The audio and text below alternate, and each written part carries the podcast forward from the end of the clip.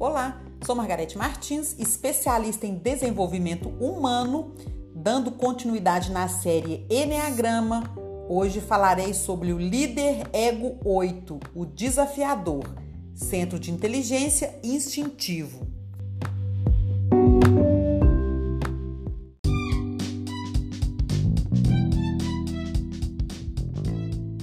Ego 8 são pessoas práticas e gostam de ter o controle das situações Acreditam que apenas os mais fortes irão sobreviver no mundo e certamente ele será sobrevivente.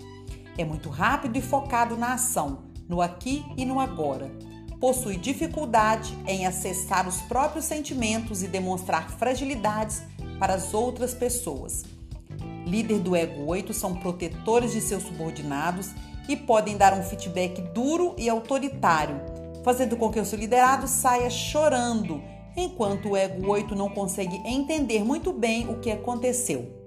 Podem ser amados pelos liderados que admiram sua força ou odiado por aqueles que sentem-se atropelado e às vezes agredido por seus ataques verbais.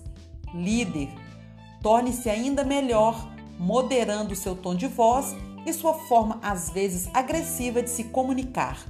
Evite agir por impulso e tenha mais paciência para ouvir seus liderados. Desarme-se e reduza a necessidade de controlar as pessoas e as coisas.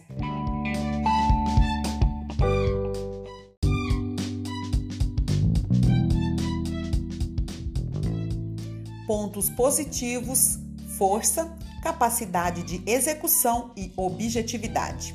Pontos a desenvolver: pode ter dificuldade em ser suave com os outros, dando a impressão de que sempre está bravo ou sem paciência.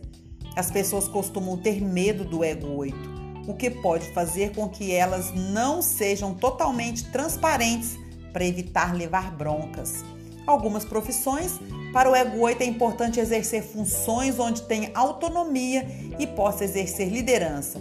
São vistos nas empresas em áreas financeiras, no jurídico entre outras áreas. E trabalhando como profissionais liberais, encontramos Ego 8 sendo médicos, advogados, professores, consultores, etc. Se fosse um animal, seria um urso grande, assustador e que pode te matar com um abraço, mas que todo mundo quer abraçar, pois passa a sensação de proteção. Se fosse um país, seria a Espanha, conhecido pelo seu povo determinado e aparentemente bravo. Se fosse o um meio de transporte, seria um tanque de guerra, que vai de um lugar para o outro no meio do fogo cruzado, sem se machucar. O autoconhecimento é um caminho incrível que ajudará você, líder, a olhar para dentro e também se conectar com sua equipe. Lembre-se que não existe ego bom nem ruim.